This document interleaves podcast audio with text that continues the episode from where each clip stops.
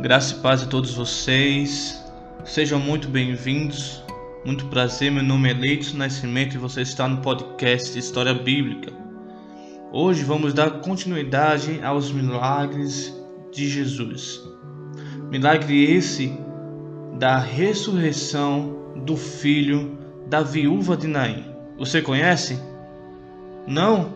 Então vem comigo que já já nós vamos contar essa história para você. Fica comigo.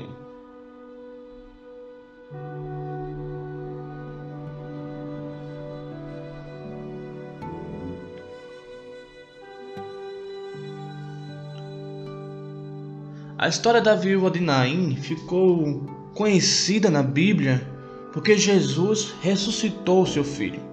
O milagre envolvendo a ressurreição do filho da viúva de Naim é um dos mais emblemáticos de todo o ministério terreno de Jesus.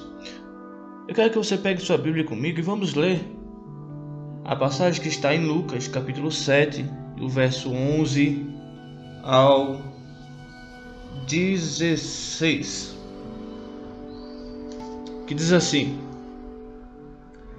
E aconteceu pouco depois e ele à cidade chamada Naim.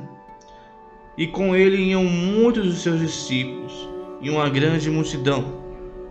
E quando chegou perto da porta da cidade, eis que levavam um defunto, filho único de sua mãe, que era viúva, e com ela ia uma grande multidão da cidade. E vendo o Senhor, moveu-se de íntima compaixão por ela e disse: Não chores. E chegando-se, tocou o esquife, e os que o levavam pararam e disse: Jovem, eu te digo, levanta-te. E o defunto assentou-se e começou a falar e entregou a sua mãe. E todos se apoderou de temor e glorificaram a Deus, dizendo: um grande profeta se levantou entre nós e Deus visitou o seu povo. Eu quero orar com você nessa hora, Pai. Muito obrigado pela tua palavra, pela ministração e revelação através do teu Espírito Santo.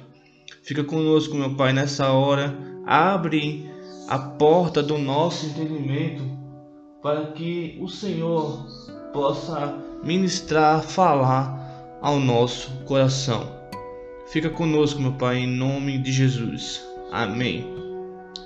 Olha só, esse milagre aconteceu pouco depois de Jesus ter curado um servo de um centurião. Está lá em Lucas, capítulo Lucas, capítulo 7, de 1 a 10. É interessante notar a progressão na intensidade dos fatos. O servo do centurião estava à beira da morte enquanto que o filho da viúva de Naim já havia morrido. No primeiro caso, Jesus revelou o seu poder sobre uma grave doença, mas no segundo, ele revelou o seu, seu poder sobre a morte. Agora, nesse estudo bíblico, conheceremos melhor a história da ressurreição do filho da viúva de Naim. Para isso, vamos conhecer quem, vamos saber, quer dizer, quem era a viúva de Naim? Então vem comigo. Nada se sabe sobre a sua identidade, sobre a identidade daquela mulher. A Bíblia, a Bíblia apenas revela que depois de chorar a morte do seu marido, ele agora, ela agora estava sofrendo com a morte do seu único filho. A vida de uma mulher viúva naquele tempo não era nada fácil. Por vezes as escrituras advertem sobre a importância do amparo às viúvas. Mesmo assim, não era raro que uma viúva tivesse suas aflições negligenciadas. A viúva de Naim tinha um único filho, como eu falei, e esse filho havia morrido. Isso significa que ela tinha ficado completamente desamparada. Por mais que ela tivesse amigos e parentes, o que restava de sua família próxima havia se perdido. A morte do seu filho significava sua plena desesperança. O filho era sua única fonte de sustento na velhice e proteção, e sua única chance de dar continuidade à sua linhagem, a linhagem da sua família. A condição daquela viúva era trágica. Sabendo disso, um certo escritor fala que os filhos, antigamente, lá naquele tempo de Jesus, o pessoal tinha filhos, primeiro, não para fazer o que eles, é, que os filhos dessem na telha de fazer, não. Primeiro era trazer o sustento para casa. O homem era o sustento da casa, era quem sustentava tanto o esposo quanto os filhos que ele tivesse. Se tivesse filha, ajudava a, aos deveres do lar, até cuidar de ovelhas. Mas os homens, os filhos homens que, que tinham naquele tempo, era para a questão de sustento. Eram ensinados a isso. A Bíblia nos fala sobre isso, né? Que quando a, o próprio Abraão tem Ismael, ele cuida, ele adverte Ismael para ser o, a pessoa que, que traz o alimento, né? Tem a questão de, de Isaac cavando poços, a gente vê Jacó também. Enfim, vamos falar sobre a cidade de Naim. É só um negócio rápido que eu tenho que falar com vocês a respeito disso. A Bíblia diz que aquela viúva vivia em Naim. Naim estava mais para a pequena aldeia do que uma grande cidade. Então, se já era ruim para uma, uma pessoa, uma viúva, viver em uma grande cidade, em uma cidade grande, imagina numa pequena aldeia. O seu sustento agora tinha sido tinha chegado a zero que seu filho faleceu. E em nenhuma outra parte da Bíblia Sagrada essa cidade é mencionada, só nessa passagem de Lucas. Fica aqui a nossa, a nossa observação. No contexto geográfico, Naim ficava localizada à margem sul da Galileia, uma certa distância, sabe, de Samaria. Acredita-se que a aldeia estivesse a cerca de 10 quilômetros a sudeste de Nazaré e a 40 quilômetros da cidade de Cafarnaum. Essa localização coloca Naim entre o Monte Tabor ao norte e o Monte Giboa a sudeste. Quando Jesus seguiu para Naim, ele não estava sozinho.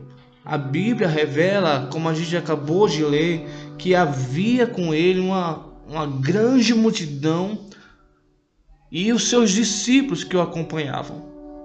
E ele era ainda seguido por esses dois grupos, a multidão e os discípulos. O texto bíblico coloca Jesus próximo do portão da cidade, quando se deparou com o cortejo fúnebre da viúva de Naim. Aquele cortejo saía pelo portão da cidade, porque os mortos não podiam ser sepultados dentro de uma cidade judaica. Deu para entender? Vamos, vamos passar agora para a parte do cortejo fúnebre do filho da viúva de Naim. A viúva de Naim não chorava a morte do seu filho sozinha. Uma grande multidão também da cidade compartilhava de sua dor. Naquela época era costume os, os judeus dos judeus enterrar seus mortos no mesmo dia da morte, ou no máximo no dia seguinte, como foi dito. Não era permitido enterrar um morto dentro dos limites da cidade. Por isso, o cortejo, um cortejo fúnebre partiu da casa da viúva de Naim em direção ao cemitério, além dos portões da cidadezinha. Normalmente a mãe caminhava na frente do cortejo, enquanto homens jovens carregava o esquife com o corpo do morto. Logo atrás vinha uma grande multidão que incluía planteadores e flautistas, até mesmo carpinteiras profissionais. Eram contratadas para plantear, chorar. Além disso, se um grupo de pessoas cruzassem com um funeral no caminho, por respeito essas pessoas deveriam acompanhar o cortejo até o lugar do sepultamento. Agora, o que eu acho interessante é que há um momento certo, há uma hora certa. Não foi por acaso, e sim um propósito do encontro entre Jesus e essa viúva. Vem comigo, pensa comigo também. Foi justamente quando o cortejo fúnebre estava saindo da cidade que Jesus se aproximou de Naim. Mas em vez de se posicionar entre as pessoas do cortejo para honrar o costume de acompanhar o sepultamento do morto, Jesus se dirigiu diretamente à viúva. Aquela tanto Jesus quanto seus discípulos, quanto aquela multidão que havia com Jesus, eles cruzaram a, a, a questão da do cortejo fúnebre, né? Cruzaram com, com o cortejo. Então, como eu falei mais, as, mais antes, né? Mais atrás, foi que toda aquela pessoa que cruzava com o enterro, com, com um funeral, né? Com a, a, com cortejo fúnebre, ele tinha por obrigação compartilhar a dor, seguia até o local do sepultamento. Ora, havia ali, o primeiro ponto que eu quero destacar nessa parte é que havia ali uma quebra de tabu, uma quebra de paradigmas. Jesus ele veio quebrar esse paradigma e ele não se colocou no lugar das pessoas que acompanhavam, que iriam acompanhar certamente, né, o cortejo fúnebre. Pelo contrário, ele se pôs, se dirigiu diretamente à viúva. A Bíblia diz que o coração de Jesus se, se condoeu por aquela mulher. Isso significa que ele ficou profundamente comovido pelaquela situação em que a viúva estava enfrentando. E ele entendia sua dor e teve compaixão dela. Então Jesus disse para a viúva: Não chores mais. Interessante que a primeira coisa, a primeira coisa, quando nós temos um encontro com Jesus, é que ele diz: Não chores mais. Não se preocupe. Calma. Aos olhos humanos, essas palavras não faziam qualquer sentido. Era inconcebível que uma mãe viúva que acabara de perder seu filho parasse de chorar. A única forma disso acontecer é se a razão de suas lágrimas fosse eliminadas. Nesse caso, a razão era a morte. Então a morte teria que, se, que ser revertida em vida. Mas quem seria capaz disso? É possível que todas aquelas pessoas tenham olhado para Jesus com uma só pergunta: Quem é esse que ousou interromper o funeral e ainda foi capaz de dizer palavras tão absurdas? E a resposta não demoraria, demoraria nada a vir. Então Jesus tocou na maca ou no esquife onde o cadáver estava e disse: Filho da viúva de Naim. E disse ao filho da viúva de Naim: Jovem, eu lhe digo, levanta-te. E imediatamente, imediatamente o filho da viúva se assentou e começou a falar e foi recebido pela sua mãe. Ora, eu quero falar com você, compartilhar com você esse pequeno milagre que parece pequeno, né? Mas aos olhos daquela mulher, aos olhos de quem perdeu, acabara de perder tudo, todo o seu sustento, a esperança de ter um sustento, de ter alguém para passar a sua linhagem, a sua família, estava ali dilatado igual a pupila daquele jovem que estava morto.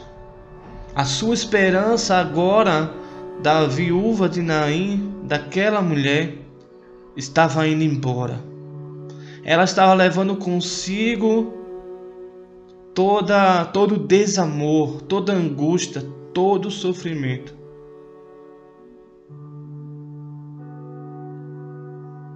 Eu quero contar para você uma coisa. É, quando eu tinha mais ou menos 11 anos, o meu irmão mais velho ele faleceu e eu vi os olhos da minha mãe, nos olhos da minha mãe, tremenda dor de perder um filho.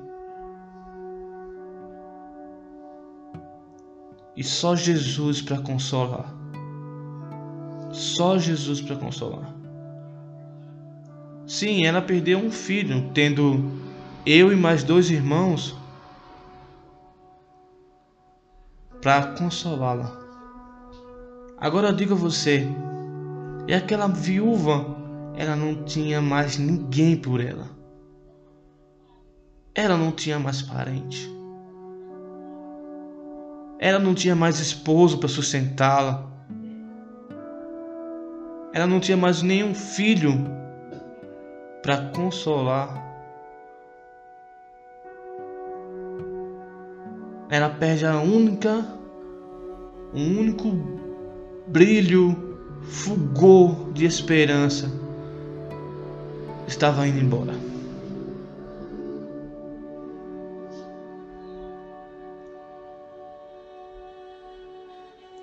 O que aprendemos com a história da viúva de Naim? o que podemos tirar de lição dessa história.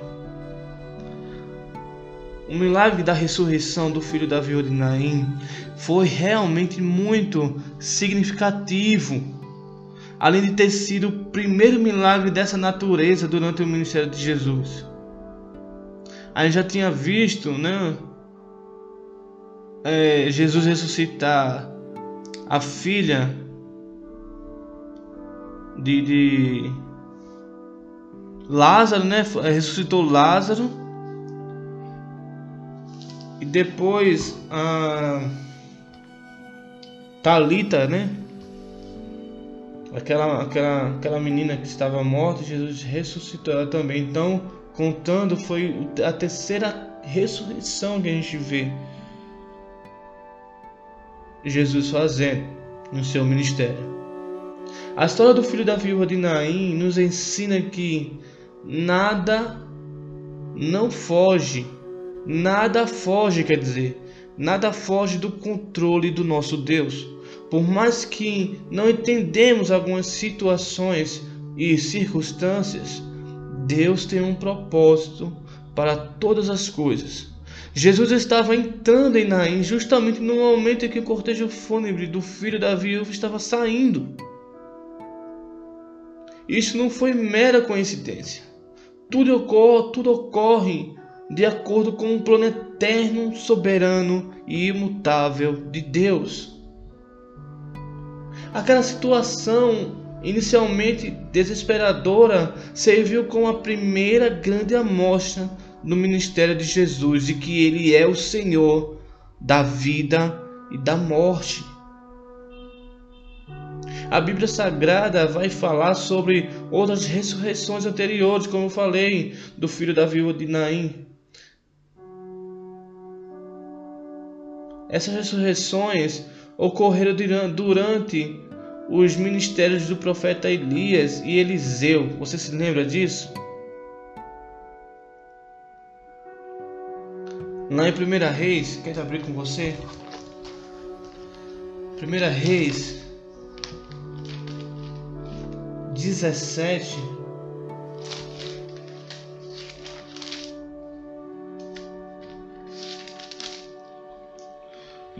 verso do 20 ao 22.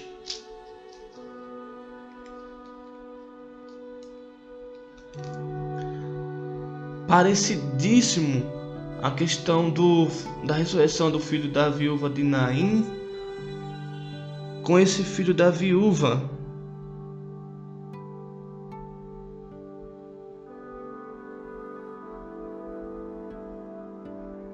Diz assim: 1 Reis, capítulo 17, do 20, diz assim: E clamou ao Senhor, ó Senhor meu Deus, também até essa viúva com que eu moro afligisse, matando-lhe seu filho? Então se mediu sobre o menino três vezes e clamou ao Senhor e disse: Ó Senhor meu Deus, rogo-te que torne a alma desse menino a entrar nele. E o Senhor ouviu a voz de Elias e a alma do menino tornou a entrar nele e reviveu. A viúva de Serepta, né? Então a gente vê esse milagre acontecendo também no tempo antigo, lá no Antigo Testamento, com Elias. Mas a ressurreição do filho da viúva, em certo aspecto, foi muito diferente da ressurreição anteriores embora também tenha sido o poder de Deus manifestado ali, quem ressuscitou aquelas pessoas no Antigo Testamento, os profetas do Senhor se viram envolvidos num processo longo, tenso e desgastante. Mas na história do filho da viúva de Naim foi diferente. Jesus simplesmente deu, a única, deu uma única ordem e o jovem ressuscitou. Isso significa que Jesus não é apenas o maior de todos os profetas, mas é o próprio Filho de Deus. Sim, Jesus é Deus. Ele é o único rei que triunfa sobre a morte. Mas mesmo com toda a sua grandeza e majestade, ele se compadece de nós. Ele se compadece de nós. Jesus ele nos fala que Ele é o nosso advogado, Ele é o nosso intercessor. É Ele que se compadece das nossas lutas, das nossas aflições. Ele é Deus, Rei. Ele triunfa sobre a morte. E mesmo com a sua grandeza, ele se compadece de nós. Assim como Jesus se compadeceu por aquela mulher que aparentemente estava sem aquela situação, estava sem solução para ela, não havia mais esperança.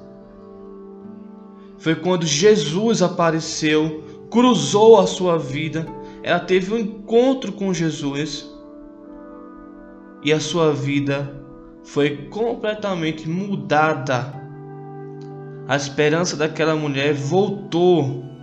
Aquela mulher, a, a esperança daquela mulher ressuscitou. A Bíblia não conta, é, não diz seu nome, seu endereço, mas nós acreditamos, pois um milagre foi feito, um milagre aconteceu. E se Jesus tem poder para ressuscitar alguém, eu quero dizer para você, o que é o teu problema? O que é essa essa situação? Qual é a circunstância que está afligindo a tua alma nesse dia? Deus está de braços abertos esperando você ter um encontro com Ele. Uma coisa que eu disse no primeiro episódio do, no, dessa temporada Milagres de Jesus foi que nós não devemos ir até Jesus pelo que Ele pode nos dar, e sim pelo que Ele é. Ele é nosso Senhor, Ele é o nosso Salvador. Ele é, ele é Deus, um único Rei. Ele triunfa sobre a morte, majestade santa. Ele é aquele que nos entende, se compadece. Agora diz: O que é o teu problema? Qual é o teu problema? Aquela mulher perdeu tudo. E ela não titubeou. Ela não falou nada. A Bíblia, a gente acabou de ler esse versículo, essa passagem desse milagre, e não sei se você percebeu, mas ela não diz nada. Pois o Senhor conhecia o seu coração. O Senhor Jesus conhecia a dor que aquela mulher estava sentindo naquele momento, naquela hora, a angústia de perder alguém, de perder um filho, um único sustento da sua casa. Eu quero te dizer nessa nesse dia que o Senhor ele se compadece de você, se compadece de nós. Ele quer ter um encontro com você, ele quer mudar a tua vida, mudar a tua história ressuscitar teus sonhos, ressuscitar tua fé. Hoje Ele está te esperando. Hoje, meu querido ouvinte que acompanha o podcast História Bíblica, hoje Jesus quer ter um encontro com você. Por mais que você ache que sua esperança fosse embora. Por mais que você ache que não tem jeito. Tem um ditado que diz, né? É, não tem jeito é para a morte. Mas para a morte tem jeito. Se chama Jesus. Jesus dá um jeito na morte. Uma palavra uma palavra mudou o quadro de um cortejo fúnebre em festa, em alegria, na vida daquela mulher. E Jesus pode fazer isso também na tua vida. Basta você ter um encontro verdadeiro com Ele. Abre o teu coração, fala com Ele, conversa com Ele, ora, pede a Deus não o que você quer, mas o que Ele quer. Não o que você quer, mas o que você precisa. A Bíblia fala que a questão do, da oração do Pai Nosso é seja feita a tua vontade.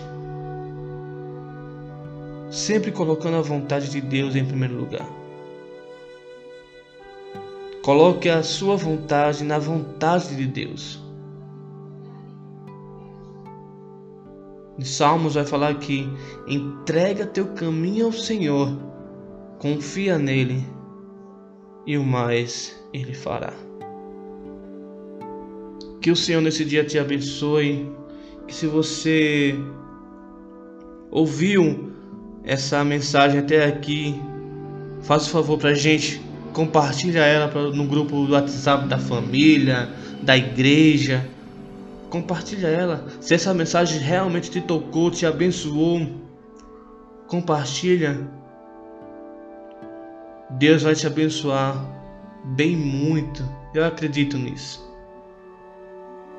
Que o Senhor nesse dia ele te abençoe, ele te guarde, que ele faça resplandecer o seu rosto sobre ti, que o Senhor tenha misericórdia de ti e que nesse dia abençoado ele te dê a paz em nome, em nome de Jesus. Valeu, abraços, meu querido, e até sexta-feira, se Deus assim permitir. Em nome de Jesus. Tchau.